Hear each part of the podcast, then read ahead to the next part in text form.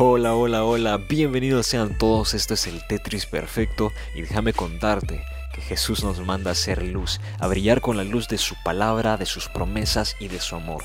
Y es por eso que esto que estás a punto de escuchar es una historia de luz, es una bengala. Las bengalas disparan su luz a todas las direcciones y de la misma forma nosotros no queremos dejar de disparar la luz de Cristo.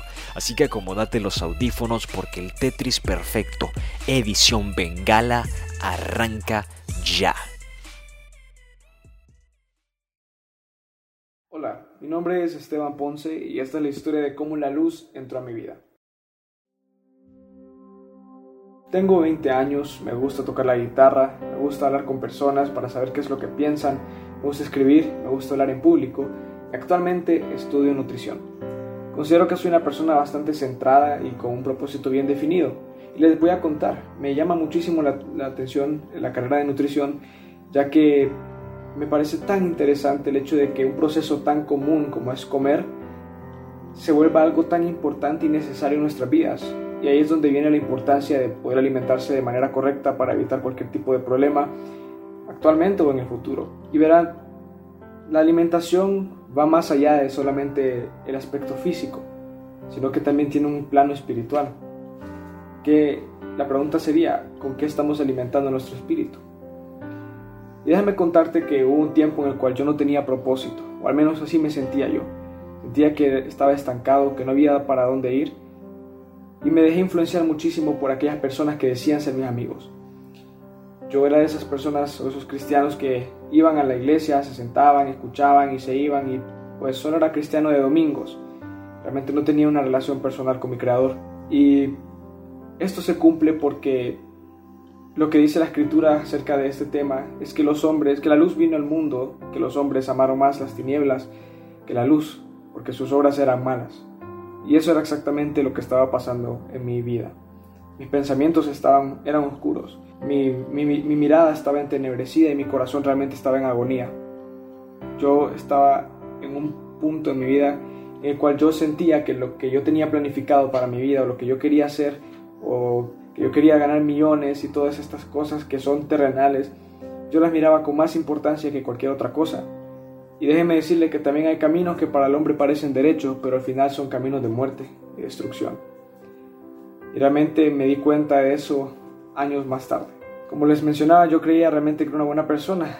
Y un día el Señor me llevó a Israel. Tuve la oportunidad de viajar a Israel cuando tenía 15 años de edad.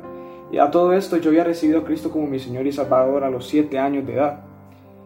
Pero como les mencioné, yo me dejé llevar por la corriente de este mundo, preferí alimentar mi espíritu de las chucherías que me ofrecían aquellas personas que decían ser mis amigos, y en ese punto estaba muy lejos de la presencia de Dios. Estaba completamente en la oscuridad. Yo era como un barco sin un capitán, Claramente solo está a la deriva, está bajo la merced de las olas, y no podía ni siquiera saber, ni siquiera sabía dónde dirigir el barco de mi vida. Pero estando ya una tarde en Israel, nos llevaron al jardín donde Jesús estuvo previo a la crucifixión, el Getsemaní. Estando en el Getsemaní hay una parte en la cual uno al alzar su mirada puede ver el, el, monte Calavera donde fue crucificado. Y cuando estaba ahí, no pude yo evitar conmoverme por el hecho de que yo era la persona que debía estar en ese lugar. Que yo, era yo soy el merecedor o era merecedor de ese, de ese castigo, de esa cruz. Pero alguien tomó mi lugar y ese fue Jesús. Y desde ese momento la luz no solamente entró en mi vida, sino que me envolvió, me tomó y realmente esa luz vive en mí el día de hoy. O sea, darse cuenta de que el justo pagó por los injustos y que yo era ese injusto y que yo fui la persona que, que debía estar ahí, como les mencioné, definitivamente me, me dejó conmovido y allí encontré mi propósito. Me di cuenta de que yo no me podía quedar callado ante la, la gran magnificencia de su esplendor. Dios nos dice a nosotros que somos la sal y la luz del mundo. Y usualmente nosotros al pensar en esto, siempre se nos ha enseñado, es lo que nosotros también sabemos y es correcto, que la sal sirve para preservar y la luz es para alumbrar, lo cual está perfectamente bien, eso es bíblico y es correcto. Pero al pasar del tiempo me fui dando cuenta que la sal y la luz tienen funciones que realmente a veces las pasamos por alto. Por ejemplo, la sal, la sal produce sed y la luz, pues obviamente alumbra. Pero yo al pensar, ok, la sal produce sed y yo soy la sal del mundo, ¿qué tengo que hacer yo? Producir sed. Pero no es sed de cualquier cosa. Jesús es la fuente de agua viva y cualquiera que bebiese de él no va a volver a tener sed jamás. Y Jesús también dijo, yo soy el camino, la verdad y la vida. Nadie llega al Padre si no es a través de Jesús. Entonces, al darme cuenta de esto, al darme cuenta que soy sal y que soy luz, y que como sal yo debo producir de esa sed que solamente puede ser saciada por Jesús, y esa luz que va a alumbrar el camino para las otras personas que vengan en este camino de la vida, entonces me di cuenta que todo apunta a Jesús y que fui llamado a apuntar y a llevar a las personas en mi vida también centrarla en Jesús. Producir sed de la fuente de agua viva que es Cristo, llevar a las personas con esa luz al verdadero y único camino que existe. Así que ahí yo concluí de que mi propósito en esta vida es ser esa luz en el mundo, ser esa sal a la cual Dios nos ha llamado a ser. Yo en Cristo encontré un propósito, encontré esperanza y encontré ciertamente la vida. Actualmente intento poder ser esa sal y esa luz de, cualquier manera que pueda.